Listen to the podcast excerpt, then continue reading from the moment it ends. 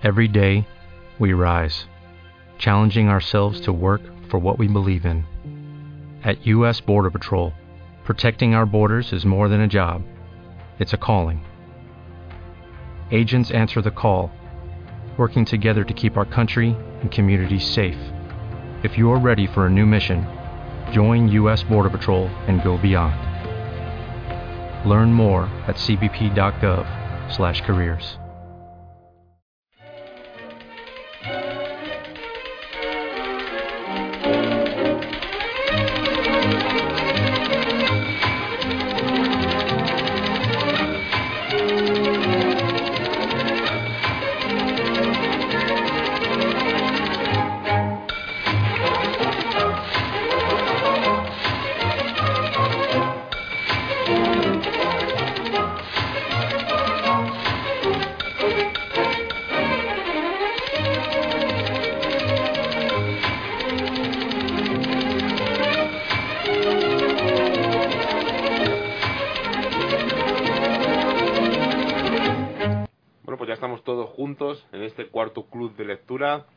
vamos a arrancar pues con el libro que eligió Javi, eh, Javier Blanco, Vida después de la vida, de Raymond Moody.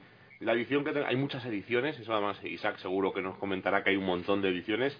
Yo la que tengo es la que publicó Edad, hace la friolera de bastantes años. Yo tengo la del, la versión del 97, que es la que está aquí, pero el libro se publicó originalmente en 1975 es un clásico sobre vida después de la vida, las FCMs. Eh, pero vamos, antes de empezar, eh, de dar yo mi opinión, creo que debería ser el primero, pues Javi, que fue el que eligió este libro. Así que Javi, ¿qué te ha parecido Vida después de la vida? Hola Miguel, hola chicos, ¿qué tal? ¿Cómo estáis? Bueno, pues para empezar yo creo que evidentemente alguien que coja este libro a día de hoy pues puede pensar que no es algo que nos ofrezca quizá muchas novedades o que esté muy manido, pero si contextualizamos este libro, entendemos que está escrito en 1975 y que marcó un antes y un después. Evidentemente, a lo largo de la historia se ha hablado muchas veces sobre la vida después de, la muerte, ¿no? Pero quizá de la manera lo que hace, la que lo hace Raymond Moody es diferente, ¿no? Y a día de hoy muchos conceptos que él inició, como esa luz al final de vernos son conceptos que él inicia aquí, que hoy tenemos como ya muy, eh, entre comillas, muy generales, muy habituales, pero creo que la parte más importante de este libro es que él marca ese punto de inflexión, que nos acerca más a, este concepto de la vida después de, de, la vida, ¿no? Como es el propio título. Además es un libro muy finito porque yo la versión que tengo pasa de las 200 páginas a dos o tres páginas, o sea, es, es muy finito, pero no por ello no quiere decir que no sea denso, porque tiene un montón de información, un montón de casos, un montón de anécdotas, y bueno, pues ya que hemos, le hemos nombrado antes, Isaac, ¿qué te ha parecido a ti Vida después de la vida? Hola, muy buenas, ¿qué tal? Eh, bueno, pues eh, me ha parecido un libro de, eh, que, no tenía, como comentaste la, la otra vez en el otro club de lectura, es uno de estos clásicos que ya tiene sus añitos y, no tenía, y me ha parecido pues muy, ¿cómo, cómo decirlo? Eh, muy ágil, eh, muy ágil, es una lectura amena, eh, muy, muy interesante, por supuesto, y evidentemente también eso, contextualizarlo en que fue el pionero en todo esto. Y, y, nada, como has comentado, el, el libro es, es, tiene que ser edad o edad, porque son los que son los que tienen los, los derechos, es la editorial que tiene y sigue eh, explotando digamos este este libro que parece no pasar no pasar de moda así que nada bueno pues eh, yo además me he aprovechado para cogerme una edición que ya viene incluido eh, su siguiente libro que es Reflexiones sobre vida después de la vida o sea que viene además en la portada dos obras en un solo libro eh, nada, pues un libro que eso, me ha parecido eh, eh, de lectura, de lectura muy, muy ágil, muy, muy sencilla. Bueno, pues vamos a ver qué opina Carmen, de Devoradores del Misterio. Bueno, he dicho a Javi, de, que también tiene Hijo de la Niebla podcast. Tenemos a, a, Isaac y a Marcus, que se inaugura con nosotros en el Club de Lectura de aquí de Misterios en Viernes. Pero vamos a ver, Carmen, antes de nada, dinos tu opinión sobre vida después de la vida, que seguro que la hayas leído hace mucho tiempo. Pues Bueno, mm, yo la edición que tengo es del año 77. Lo compré de segunda mano, bueno, pues en un en una feria del libro de antiguo y ocasión estas típicas ferias del libro que ponen de libros viejos. Que sepas que mm. sepas que todos hemos babeado ahora mismo, ¿eh? Sí. Hombre. No, no creo. El Disneyland particular nuestro. No está entre mis libros de culto este de vida después de la vida, pero bueno, ya sabéis que a mí me gusta mucho el regreso de los brujos. El retorno no lo quería decir yo, no lo quería decir yo, ¿eh? Está prohibido en este club de lectura. pero bueno, mm, yo sí recuerdo el libro, un boom que tuvo en los años 90. En los años 90 es como, como que lo reflotaron el libro y la cantidad de gente que se acercó a este, a este tema. Eh, no solamente gente interesada, digamos, en el misterio, eh, sino gente, pues, con inquietudes religiosas, eh, gente con curiosidad. Es un tema que despierta mucho interés en, el público en general. ¿Qué me ha parecido el libro? Bueno, he, tenido que hacer una relectura, así es que me he reconciliado con él. Porque yo la primera vez que lo leí me dejó un poco a la expectativa. Yo quería, claro, eh, a lo mejor, mm, pues yo era otra persona, entonces, claro, y esperaba más, que se pringara un poco más ¿eh? y que nos diera más explicaciones. Yo esperaba un texto más sesudito. Y, y, no, él se limita pues un poco a mostrarnos lo que ha ido en su vida profesional y luego pues nos da unos breves apuntes para eh, que podamos entender el por qué han podido ocurrir estas estas ECMs a estas personas eh, o estas experiencias ¿no?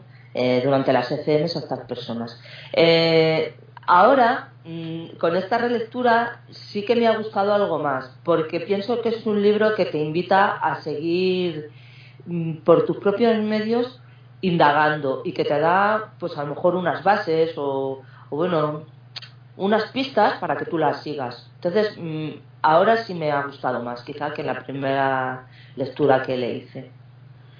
Bueno, pues ahora vamos a saber la opinión del gran Marcus Polvoranca, que es la primera vez que está con nosotros aquí en el, club de lectura. Es todo un placer tenerla aquí con nosotros, aparte de amigo, escritor, padre Ventura, eh, un montón de la revista Enigmas Misteriosos e Inexplicables.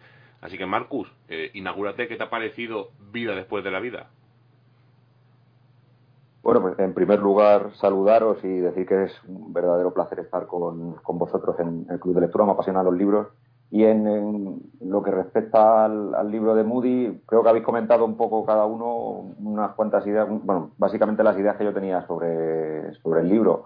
Es cierto que el, éxito hay que el éxito que ha tenido el libro y la fama que, tiene eh, radica, creo, principalmente en, el hecho de que se publicara en un momento en el que a lo mejor no había no es que no hubiera estudios sobre vida después de la muerte o no hubiera un, no se hubiera abordado el tema desde un punto de vista científico, pero sí que tal vez no se había popularizado. Y el y este libro en, en su momento lo que hizo fue popularizar ese, ese punto de vista de los fenómenos paranormales, digamos, en, entre comillas, o de, o de, ese, de ese tabú del que el propio libro habla en algún momento, que es el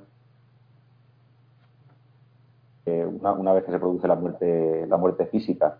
Eh, por otro lado, en cuanto a la lectura, sí que tengo que decir que yo lo dividiría en dos partes, ¿no? Hay una primera parte se extiende el, el autor mucho más en lo que son las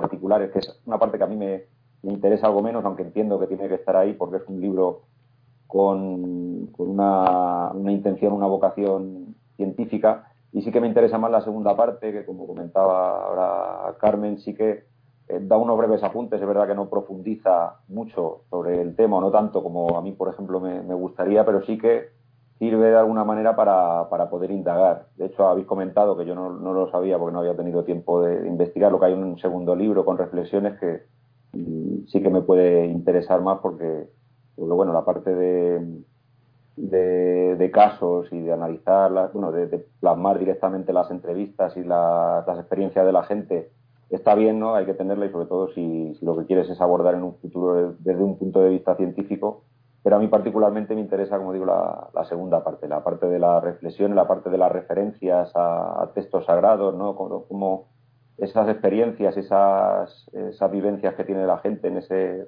momento de paso a, o de supuesto paso al, al, otro mundo, a la otra, a la otra vida, tiene sus referencias, ha tenido su, su conexión con, con ideas y con experiencias que se habían plasmado anteriormente en los libros sagrados.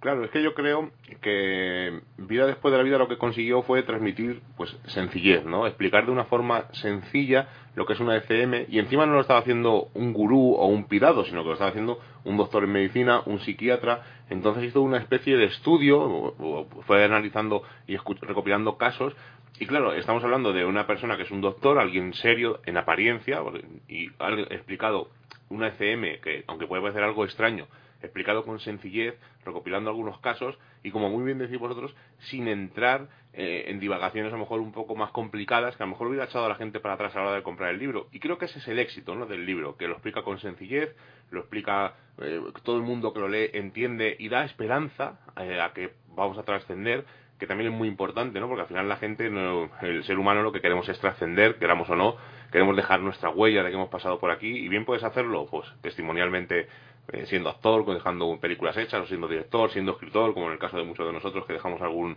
algún libro. Pero creo que Moody lo que hace es eh, recopilar datos e intentar explicarlo de la forma más sencilla y amena.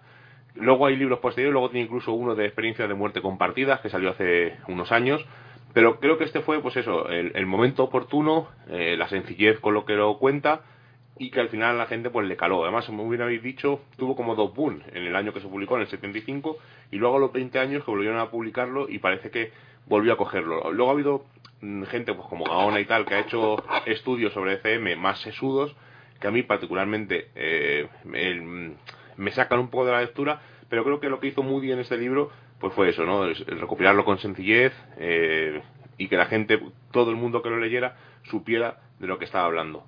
Isaac, dinos ahí que ha levantado la manilla.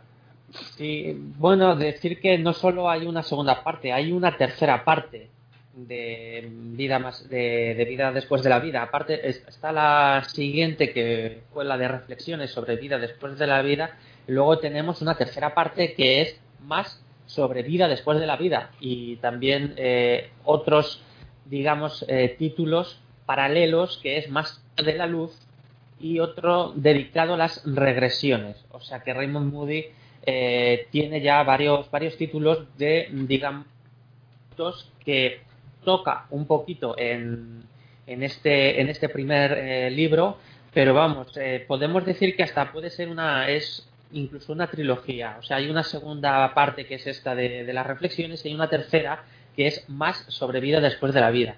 Y si es cierto, como había eh, comentado Carmen, eh, hubo este boom en los años 90 y sobre todo porque mm, yo creo recordar que fue porque eh, es cuando salió más allá y en la revista le entrevistaron y fue la que difundió un poco la existencia de este libro de nuevo en España y entrevistó en exclusiva al, doctor, a Raymond Moody, bastantes veces, se acercó mucho, dedicó bastantes páginas y bueno, la revista tuvo, como sabéis, una gran difusión, una, bueno, pues también fue pionera, ¿no? En, en, este, en la época moderna, entre comillas, del mundo del misterio, y entonces por eso resurgió en, en esos años este, este libro de nuevo, eh, de, vida después de la vida. Y nada, decir que, claro, no se trata de un, y como dice el, el, autor en, en, la introducción, no se trata de hacer ninguna tesis, ni, un, ni siquiera es un estudio, él no quiere hacer un estudio científico,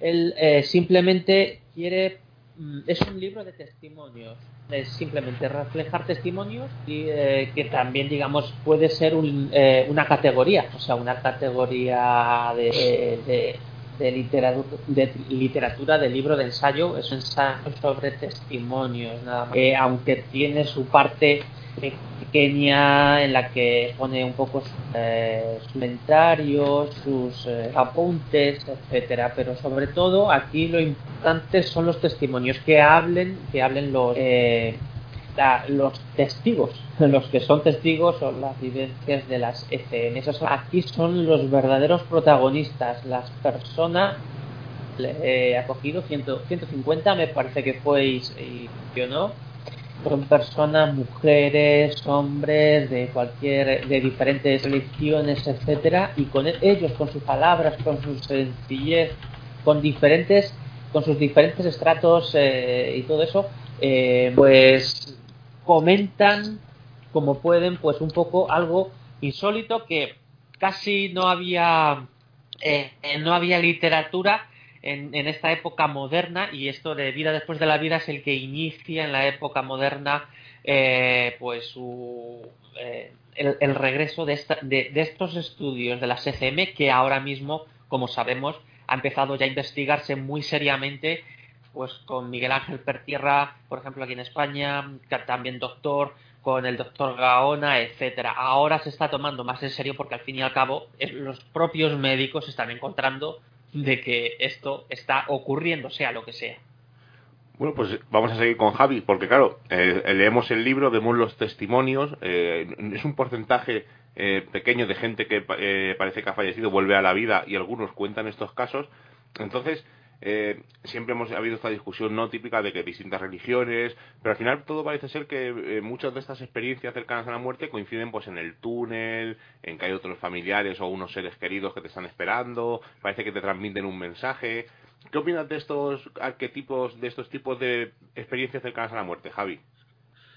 Hombre, sí que es verdad que a medida que vamos leyendo casos y casos, eh, nos damos cuenta de que todos pues confluyen quizá a los mismos puntos, ¿no?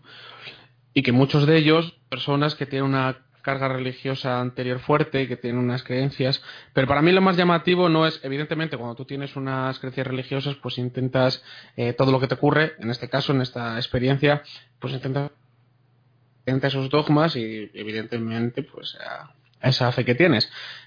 Para mí los casos más, más reseñables son aquellos que después, o sea, con una experiencia religiosa previa, después de sufrir esta experiencia, empiezan a dudar de esa religión.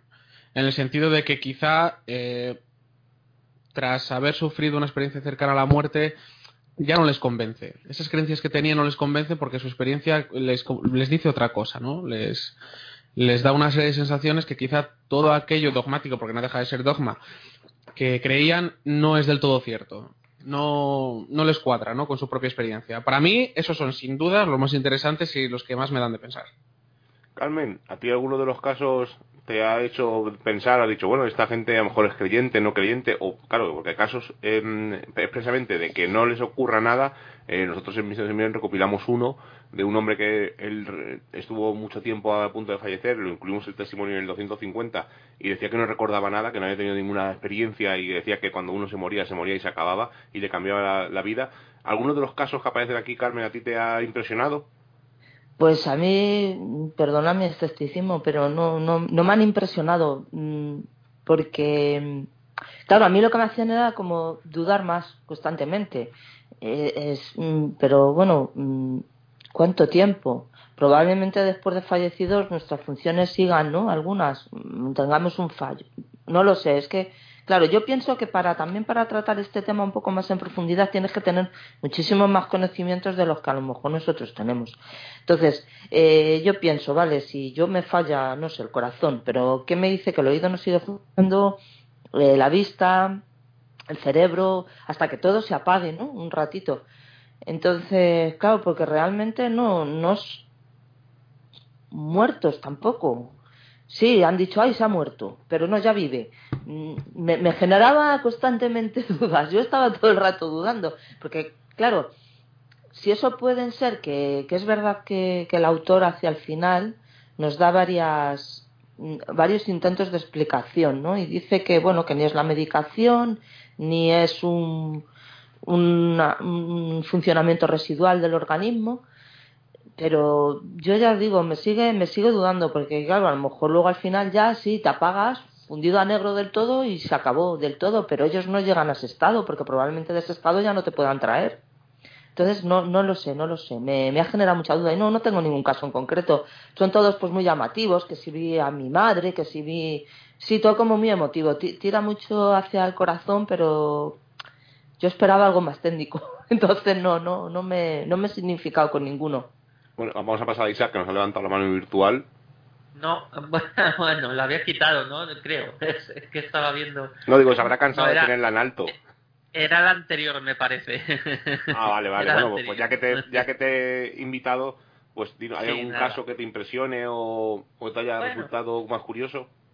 Sí, bueno, mm, me ha resultado curioso, bueno, a raíz de lo que ha comentado la compañera, evidentemente también hay un, hay un apartado ahí al final en el que eh, es curioso porque está ahí el, debate de cuándo, cuándo una persona está muerta.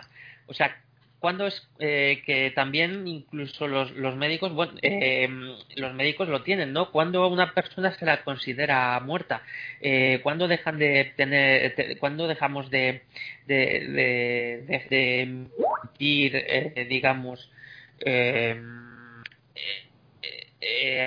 algunas actividad, etcétera. Entonces, eh, ahí está también, y eso no es por el tema paranormal ni nada, sino que esto a lo largo de la historia pues se ha tenido, se ha ido cambiando y actualmente eh, pues también eh, se van revisando oficialmente entre los médicos cuando a una persona se la, se la tiene que decir que está que, que, ha muerto o que ha que, muerta. Es un asunto bastante importante eh, por casos, a mí, bueno, yo voy a decir uno, pero que nada, que son tres líneas que vienen, que me, resulta curioso porque aún no sé, es algo que en, el libro no lo trata y que por, es que más adelante salió el tema, por ejemplo, la primera eh, eh, los primeros estudios que se hicieron eh, sobre esto fueron las experiencias que eran negativas, que aquí no aparecen, pero sí aparece una, por ejemplo, que es eh, donde que dice no fui a donde estaba mi esposa, fui a un lugar horrible.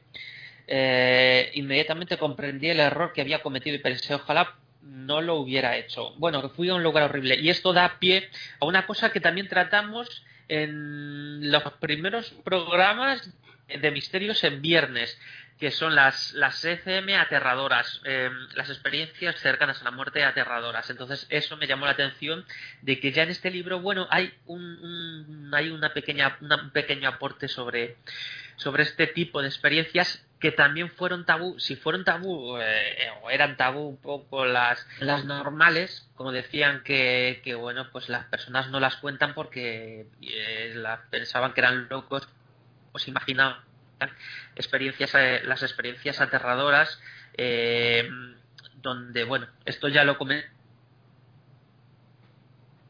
de Misterios en Viernes cuando estábamos en Radio Vallecas de aquel que comentamos, además fue el primer reportaje enigmas en toda la historia se cumplen ahora 25 años precisamente y, y se recogía se recogía todo eso bueno, pues nos queda Marcus que nos diga si alguno de los casos que ha leído de estos testimonios le ha impresionado o si tiene, a lo mejor él conoce alguno de primera mano que eh, le ha ocurrido alguna experiencia cercana a la muerte. No, pues no tengo ninguno, pero precisamente estaba pensando al, hilo de la pregunta que hacías, ahora justo estaba hablando Isaac sobre esa parte y era precisamente donde yo tenía la, parte que más me había interesado ¿no? dentro de lo que son los casos, era precisamente eso de las ECM aterradoras, o bueno, las que no seguían la línea general del, del resto de las experiencias, que eran las vinculadas a suicidios o, a muertes violentas, porque bueno, era, era algo, eh, mientras leía, mientras estaba leyendo la, primera parte, que, me iba planteando, ¿no? porque siempre se hablaba de, momentos maravillosos, de, experiencias siempre agradables, pensaba, bueno, ¿qué sucede si, si hay una experiencia más traumática, una experiencia que no, no va, no, sigue el hilo, la línea de las, de las otras experiencias? Y precisamente, bueno, me ha ocurrido con el libro, ¿no? Yo empecé, como comentaba antes, leyéndolo un poco escéptico, ¿no? Haciendo crítica, pensando, bueno, está, está muy bien que nos estés contando casos, pero yo quiero saber cuál es tu, opinión y sobre todo también saber, eh, poniendo pegas desde el punto de vista científico, ¿no? Él, mismo lo reconoce al final y de alguna manera me reconcilio con, con, el autor cuando empieza a sacar conclusiones, cuando habla de este tipo de experiencias desagradables y cuando empieza a, conectarlo. ¿no? Eh, el hecho, sobre todo también, de que él mismo reconozca que no es un estudio científico, porque no recoge, por ejemplo, todas las culturas del mismo general, aunque bueno, o una muestra lo suficientemente grande como para poder llegar a conclusiones, pero claro, también hay que tener que él, está abordando una investigación muy complicada, ¿no? En, ciencias sociales siempre se habla de que a la hora de abordar una, investigación, la principal, principal problema es que el objeto de estudio, que es el hombre, es, el mismo que está investigando, no es como que se investiga a sí mismo. Y en el caso de las ECM es eh, mucho más complicado porque el número de testigos se reduce únicamente a los que han conseguido volver y han podido contar su experiencia. Y, en este caso concreto, que insisto, ¿no? el, mismo Raymond Moody lo, reconoce y eso yo creo que, por lo menos desde mi punto de vista, me reconcilia con, todas las pegas que le había ido poniendo mientras lo leía, el hecho de que, reconozca que, se ha limitado a los casos que han podido llegar a él y echa en falta, por ejemplo, algo que, evidentemente se echa en falta, el, poder disponer de, testimonios de gente que no pertenezca a la cultura occidental, ¿no? que pertenezca a otra cultura, a, otro, otra religión, otro idioma. Yo supongo, ya habéis hecho alusión a las investigaciones que se están haciendo, que, que esto irá avanzando ¿no? y según vayan avanzando las investigaciones en torno a las ECM se irá paliando ese problema, que es importante, ¿no? porque eh, el, hecho de que pueda haber una interpretación psicológica de algo que, culturalmente tenemos que nos predispone en el momento de la muerte a tener ese tipo de, visiones, eh, habría que investigarlo comparándolo con, otras culturas y con bueno teniendo un amplio rango de, de, sujetos a investigar, ¿no? no solamente limitándonos a la cultura occidental, a nuestra cultura y demás. Claro, habéis dicho una cosa, ambos, habéis conocido tanto Isaac como tú, eh, y la ha comentado un poco así Carmen y Javi, claro que no hay experiencias casi negativas, no hay muy poquitas. Y creo que es una cosa muy interesante y que muchos autores la obvian, ¿no? No solamente en ECM, sino por ejemplo en apariciones de ángeles, porque casi no hay testimonios de apariciones de demonios, ¿no? Casi siempre se intentan dejar el lado bueno, ¿no? Este vida después de la vida, pues intentar como reconciliarnos, eh, darnos esa pequeña esperanza de que hay un más allá, e incluso, yo, esto es una, una vivencia que he vivido yo en primera persona, para la redundancia, de, he conocido gente que le ha fallecido un familiar y otras personas han recomendado este vida después de la vida a esas personas para que intenten superar esa época de duelo, ¿no? Un poco como un bálsamo de una cura a esas personas que han perdido un familiar cercano o un ser querido. Javi, tú, eh, es una pregunta a lo mejor un poco delicada, un poco personal, pero ¿tú recomendarías este libro a alguien que ha perdido un ser querido? Eh, sí, realmente sí, por el hecho que, tú dices, ¿no? quizás un poco de bálsamo. Para el duelo es una etapa de, que hay que pasar y entonces quizás este libro sí que no, nos ayude. Un poco, ya no te digo que sea verdad, mentira, simplemente pues dirige un poco ese sentimiento de dolor hacia quizá la respuesta más, más positiva, que más nos ayude. Además, pues lo dicho, es un libro que se lee muy fácil, tiene una lectura muy ágil y quizá la parte que más nos pueda interesar, pues bueno, es la final, ¿no? Esas 30 páginas en las que el propio autor nos, nos da esas cuestiones eh, que suelen surgir habitualmente, las explicaciones que él da a dichas cuestiones y un poquito, pues ya también sus impresiones personales. Sí, realmente a una persona que esté en duelo, yo qué sé, cualquier cosa que le pueda decir y que, le ayude, pues eh, bienvenido sea. Y quizás este libro, pues bueno, le aporte un poquitín de consuelo. Carmen, no sé si lo que he contado, esa vivencia que vi, eh, te ha ocurrido a ti o en tu círculo algo, y tú lo recomendarías a alguien que ha, que ha perdido un familiar, un ser querido. No, yo no, no le recomendaría, prácticamente no le recomendaría este libro a una persona que, no sé, que, que ha fallecido. ¿Por? Depende, ¿no? No, porque no, no, no lo veo para, no sé, es que es un momento muy delicado. La, la muerte de un ser querido, luego también hay, o sea, sentimos las muertes, no es que sintamos, o sea, cómo ha podido morir o por qué ha podido morir, luego también depende mucho de las circunstancias, de la edad del fallecido, de parentesco. Entonces, creo que los consuelos, aunque parezca mentira, son distintos en unos casos que en otros, aunque se vaya a dar a la misma persona. Entonces, pienso que lo mejor es dejarles, escucharles, mm, si les apetece hablar de su ser querido fallecido, pues escucharles, mm, llevarles a momentos agradables con ese mm, familiar, pero no, no les recomendaría.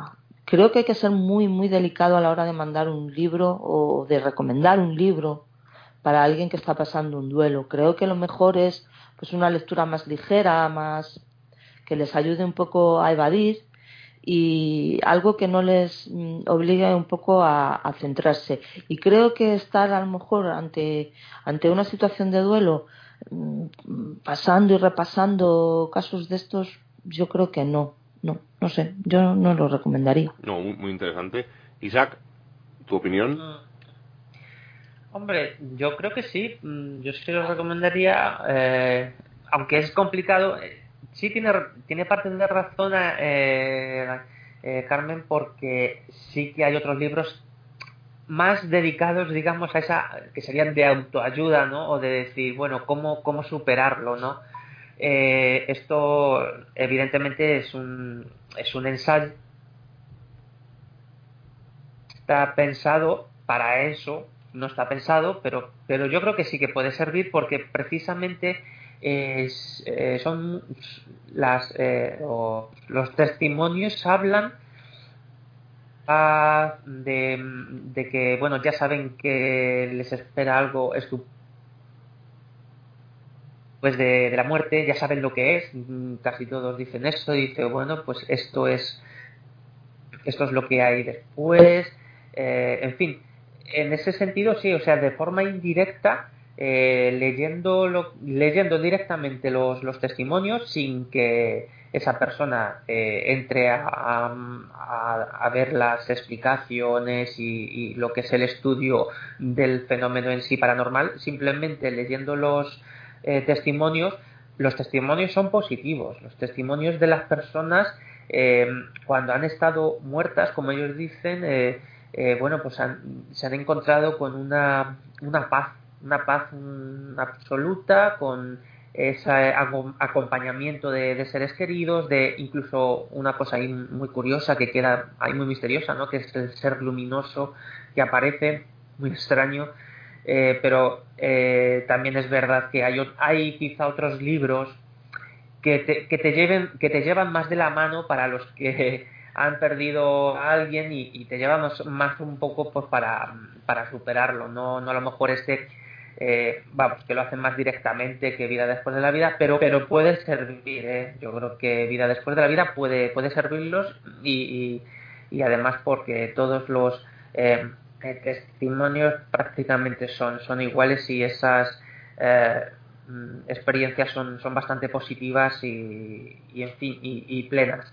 Y además es decir, experiencias aterradoras es que son, son muy son muy raras, ¿eh? Esas sí que son muy, muy difíciles. Entonces, hay que tener muchísimas, muchísimas entrevistas y muchísimos, muchísimos casos, pues para encontrarte algo que es ya muy, muy anómalo, muy anómalo, que es el tema de que sea una experiencia de estas eh, clasificadas como aterradoras o negativas, porque son además muy extrañas, eh, pero son, son raras de, de producirse, no son casos eh, habituales, na nada habituales. Bueno, Marcus, pues finalizamos contigo con la ronda de opiniones. ¿Lo recomendarías? ¿Crees que sirve de bálsamo para gente que ha perdido un familiar cercano? Bueno, yo creo que sí que, que, en esos momentos cualquier cosa que aporte esperanza puede servir. Sí que es cierto que, que bueno, luego cada caso es particular y tiene razón Carmen a, la hora de decir que, que bueno, no, no, no, no, tenemos una certeza en ese, en ese, sentido, ¿no? no podemos, cada persona es un mundo, cada situación, cada circunstancia, pero sí que creo que como, como seres humanos ¿no? y como eh, seres vivos, que la única certeza que tenemos en, en, la vida es que ese momento va a llegar en, un momento u otro, eh, necesitamos algo a lo que agarrarnos, además yo creo que es una especie de, de obligación para no caer en, en, la desesperación y no caer en determinados íntimos, pero... Es muy humano, claro. Sí, claro. Es, es, yo creo que, lo, lo, como digo, ¿no? La, la, única certeza que tenemos y lo único que tenemos claro que ese momento va a llegar. De hecho, bueno, antes de nosotros, de habernos convertido en el hombre moderno que somos, las distintas civilizaciones se han preocupado de eso y casi que lo han situado en una parte central de, de su día a día, ¿no? La religión no deja de ser una aplicación de, de las que la muerte es una parte fundamental. Y yo creo que desde ese punto de vista, ¿no? como seres humanos y como eh, expuestos a esa, a esa circunstancia, sí que es interesante, ¿no? sin darle categoría de algo absoluto y de que de ninguna respuesta, porque posiblemente no de ninguna, pero sí que es interesante conocer experiencias de esas personas que han podido vivir esa experiencia, que no tenemos por qué calificar de cercana a la muerte, sino simplemente como algo curioso que les ha, ocurrido, que han vuelto y que lo han podido contar, ¿no? De hecho, bueno, el hecho de que haya tenido tanto éxito, yo creo que responde también a, esa, a ese aspecto de, de esas preguntas que nos hacemos todos y que necesitamos encontrar respuestas, las que necesitamos darle respuesta. Yo al final coincido con todos vosotros. Evidentemente, si a alguien le sirve de bálsamo le sirve un poco de ayuda, pues eh, tanto vida después de la vida como un cómic de Dragon Ball, por poner un ejemplo absurdo, si eso le vale para paliar un poco ese dolor, pues oye, bienvenido sea. Eh, ya por último, ya con esta es la, última pregunta que os hago, y como siempre, pues evidentemente, Javi, ¿lo recomendarías? ¿No lo recomendarías? Sí, por supuesto. Al fin y al cabo estamos hablando de que es un libro eh, cortito, con una lectura muy ligera y que todo conocimiento no hace mal, ¿no? O sea, no es algo al que tengamos que dedicarle mucho tiempo, nos cueste un esfuerzo, como quizá haya sido el retorno de los brujos. hizo huella, hizo huella. Pero sí, creo que, que es recomendable sobre todo por eso. Ya no solo por lo que nos cuenta sino por darnos cuenta un poquito de la contextualización de... Es un libro que va a hacer 50 años, quiero decir, pero un poco de qué manera se inicia todo este tema sobre la FM y con qué cuestiones y con qué posibles explicaciones me parece realmente interesante. Carmen, ¿lo recomiendas? ¿No? esto, comparármelo con el retorno de los brujos, no, no, no hay color, desde luego. Hay color, yo envidio a Marcus que no se lo tuvo que leer, ¿eh? Ojo. Te recomiendo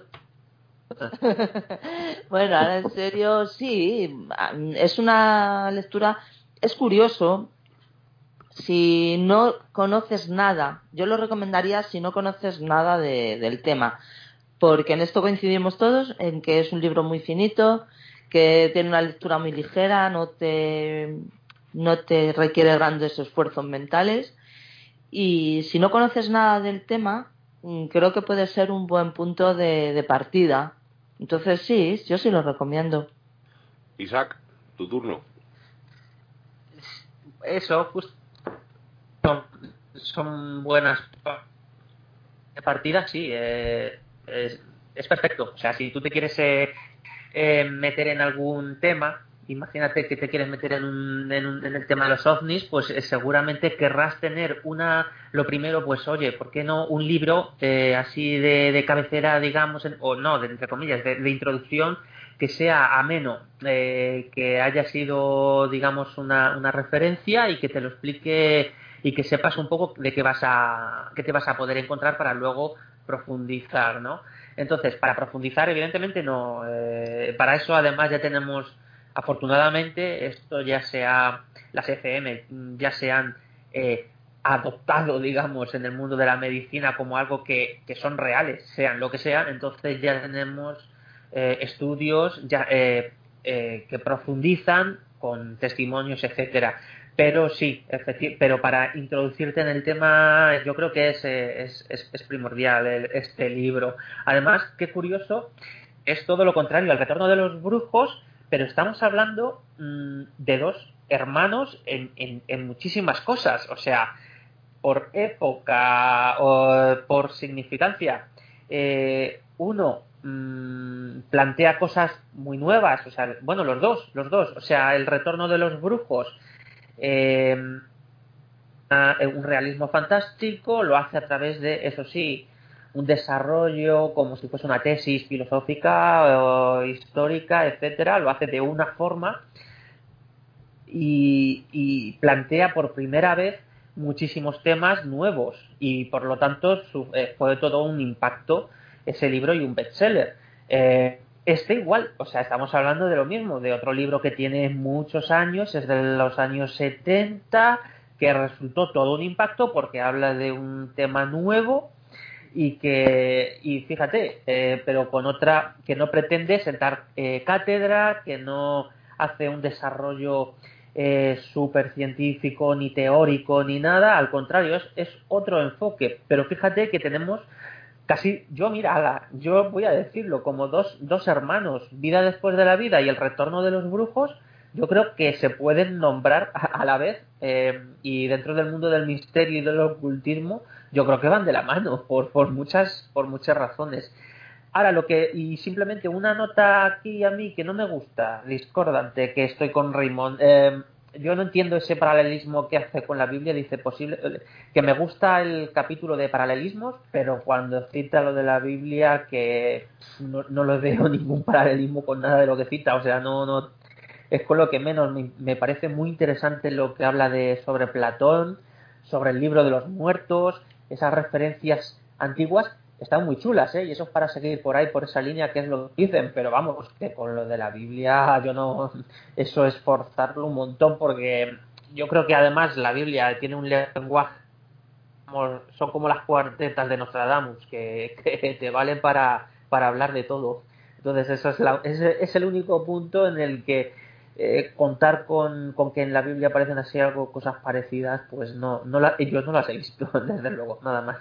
Bueno, pues nos queda Marcus. ¿Recomendarías este libro? Sí, yo creo que para cualquiera que se interese sobre el tema, el, mero hecho de que causara tanto, tanto entusiasmo en su momento y que haya, se haya convertido en un clásico ya lo hace fundamental para quien se interese por ese tema. Sí que si tuviera que recomendarlo, yo, claro, eh, hablando sobre mis gustos y sobre la manera en que yo he abordado el, libro, cambiaría el orden y empezaría por leer la última parte y luego ya si está uno más interesado o quiere ahondar más en los casos, leería la, la primera la primera parte, ¿no? Cambiaría cambiaría el, ese orden. Pero sí, yo creo que hay que hay que leerlo. Si te interesa el tema y luego quieres seguir ahondando y quieres conocer las investigaciones posteriores, primero tienes que ir al clásico y al, y al que surgió primero, ¿no? Porque, bueno, puede darte alguna clave para las investigaciones posteriores. Y bueno, ya me contaréis qué es lo que ocurre con el retorno de los brujos, me pondréis al día. A mí es un libro que me gusta, ¿eh? No sé si es que provocó mucha... Madre mía, duras declaraciones. Escucha el programa porque... Ha sido, ha sido el único libro que han eh, dos de señores de este club de lectura abandonaron a la mitad. O sea que con eso te digo todo. Y, casi me excomulgan, que también hay que decirlo. casi bueno, si exagerar.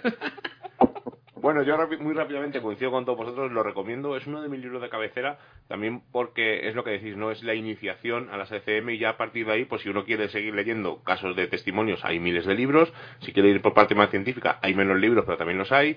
Y si quieres indagar pues en, reportajes, artículos, tienes tanto revistas científicas como revistas tipo Enigma, más allá, donde puedes indagar en estos temas. Por lo tanto, yo sí lo recomiendo. Además, es, como decís, muy ligero. yo he dicho que es denso porque, denso porque tiene muchas historias, aunque parece finito, tiene muchos testimonios, muchas, eh, muchas cosas que va explicando. Luego pone los puntos que no hemos comentado para que el lector lo vea, esos puntos que dice Moody que coinciden muchas de estas historias. Pero al final es, es, eso, ¿no? Es un referente, es un libro de cabecera. Han pasado casi 50 años y ha envejecido muy bien, porque parece un libro escrito en la actualidad, ¿no? Con ese tono ligero. Y por supuesto lo recomiendo. Es uno de los libros para mí de cabecera, junto con otros que seguro que saldrán en este club de lectura. Y desde luego, para como decís, coincido con vosotros, para iniciarse en estos temas es un imprescindible. Y eh, algunos habéis hecho de menos a Seila. La tenemos convaleciente, pero nos ha grabado un pequeño audio dándonos su opinión sobre el libro, qué le ha parecido alguno de los testimonios y le tocaba elegir libro. Vamos a escuchar qué es lo que nos comenta y el libro que ha elegido.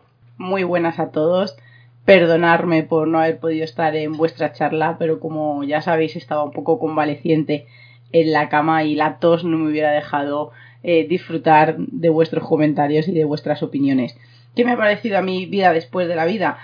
Pues para mí ha sido un placer volver a releer este libro, no es la primera vez ni la segunda que, que lo he hecho, pero sí que es verdad que cada vez que lo hago aprendo algo nuevo, quizá porque lo he leído en diferentes edades. Creo que es de los primeros libros de misterio que me pude leer, era de mi tío, lo tenía en esa biblioteca eh, que tenía dedicada al misterio y a sus temas favoritos. Y la primera vez que lo leí, pues sería muy pequeña, yo creo que tendría como unos 13 o 14 años. y quizá pues eh, me impactó muchísimo el, el poder leer poder hacer reflexiones sobre la muerte que yo creo que, que, tengo una visión muy diferente a la tenía a la que tengo ahora mismo no para mí todo era muy nuevo el descubrir que quizá había algo más eh, después de cuando nos vamos, ¿no? abandonamos este recipiente, las experiencias que había tenido esa gente que había estado a, por, a, punto o al borde de, la muerte y sobre todo los casos que para mí era algo que me impactaron bastante las siguientes veces, en, las posteriores veces, pues yo creo que al final es como la vida, no vas, mm, no a lo mejor evolucionando, que no sería la palabra, pero sí que vas desarrollándote como persona y quizá había algunos conceptos, ¿no? Que han ido cambiando. En esta última relectura de, de vida después de la vida, pues al final lo que me he encontrado es un cúmulo de situaciones, de experiencias que ha tenido la gente, pero que al final eh, muchos de esos casos pues ya están un poco dictaminados por, por las creencias que yo tengo o, o, por la interpretación que yo tengo quizá de esas ECM. ¿Qué es lo que me ha, me ha, llamado o algún caso? Pues quizá en vez de algún caso en particular, yo destacaría mucho la visión que tiene, que tiene Moody a la hora de empezar a escribir este libro, que no es solo para él una recopilación de casos que han llegado de manera eh, pues un poco más directa o indirecta, y también me ha dado mucho la atención, sobre todo, ¿no? ese, ese sentimiento o, esa capacidad que tiene él para decirnos que no quiere sentar cátedra, que él es un cúmulo de situaciones y experiencias en las que vio unas similitudes y que quizá nos podría llevar a una de esas preguntas ¿no? que tenemos casi desde nuestra existencia. ¿Qué hay más allá eh, de cuando morimos, ¿no? de cuando nuestro corazón y nuestro cerebro se separa? Y me gustan mucho las diferencias que va haciendo, por eso sería muy difícil para mí elegir un caso en concreto porque yo lo que más haría es definir eh, como lo que más me ha gustado, pues eh, la parte en la que él habla, cómo la gente eh, sale del cuerpo, esas experiencias, cómo la gente describe esa sensación de verse abajo, de saber que es él, de, esa conciencia de, que ha muerto.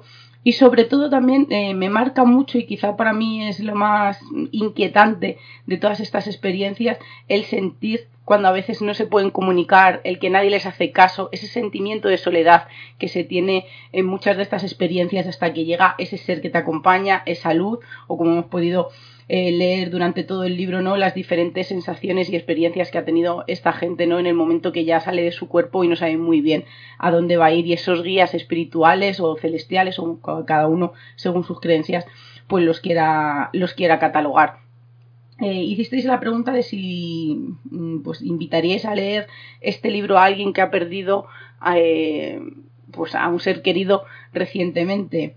Uf, es complicado. Yo creo que habría que verse en la situación. Yo sí que la primera vez que lo leí tenía una muerte cercana, pero era muy pequeña, ya os digo, ¿no? Esa contaminación quizá o, o, esa ignorancia que tenía acerca del tema de la muerte, pues me hizo eh, leerlo, interpretarlo de una manera un poco especial sí que lo haría, sí que lo haría porque yo creo que serviría de bálsamo para saber que quizá esa persona no se ha ido sola, que, que se siente en una sensación de paz, como nos describen en muchos de los casos, eh, de que vas a un sitio que no sabemos si es mejor o no, pero que, que, parece que no hay nada extraño, en el que siempre vas a estar acompañado, en el que parece que has hecho ese esa descripción de tu vida y al final no te das cuenta de que has tenido que, que, volver porque has dejado cosas pendientes y que cuando te has ido es porque todo estaba en orden y podías hacerlo. Así que yo creo que sí, cada uno es verdad que, que depende de, de, las creencias, de la cultura en la que se encuentre,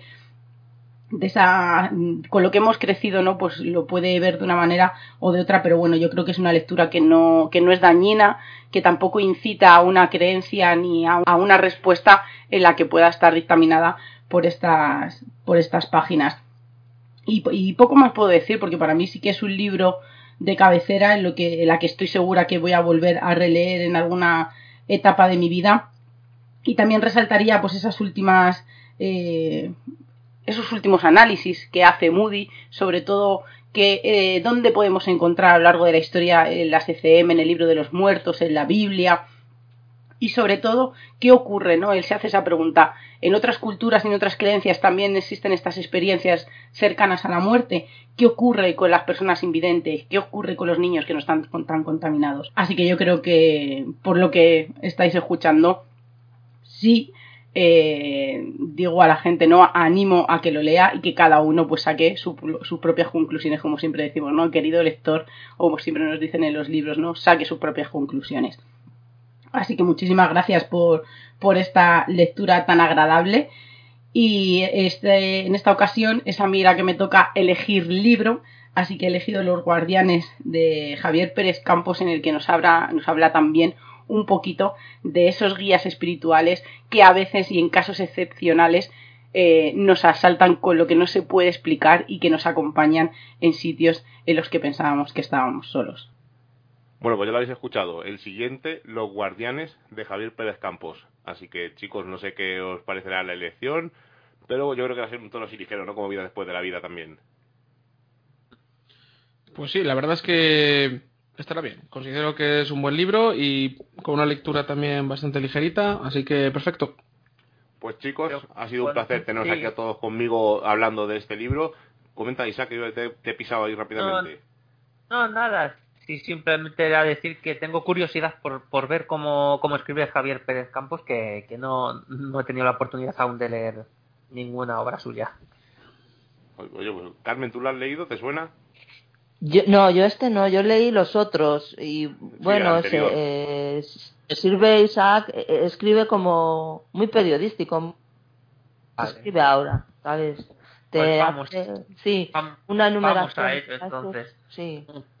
Pues nada, chicos, ha sido un placer teneros aquí. Javi, un placer tenerte con nosotros, siempre en el Club de Lectura.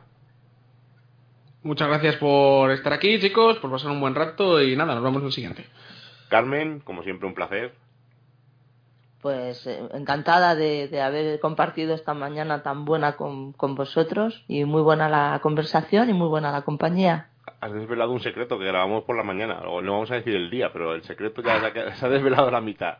Isaac, no, pues he tocado por la mañana. Isaac, un placer como siempre tenerte aquí y en Misterios en Viernes, como siempre. Nada, un, un placer y nos escuchamos más pronto de lo que de lo que esperamos. Y Marcus, mil gracias por incorporarte a este club de lectura, que recordemos a los oyentes que pueden unirse mandándonos un mensaje o dejándonos un comentario en iBox, en, el, en, los comentarios de este programa, o en misteriosenviernes.com. Y ha sido un placer tenerte por aquí y esperemos que repitas en próximos clubes de lectura. Hombre, sois todos encantadores y, aprendiendo mucho de todos vosotros. Espero aprender el que entra no sale, ¿eh? Como una secta, ¿no? Como un plan secta. Sí. De momento no voy a abandonar como abandonasteis el retorno de los brujos. De momento me mantengo aquí. Ahí va. Ahí, ahí. Así me gusta, lanzando. Pues nada, chicos, los dejamos y nos vemos en cuanto nos leamos Los Guardianes de Javier Pérez Campos. Un abrazo.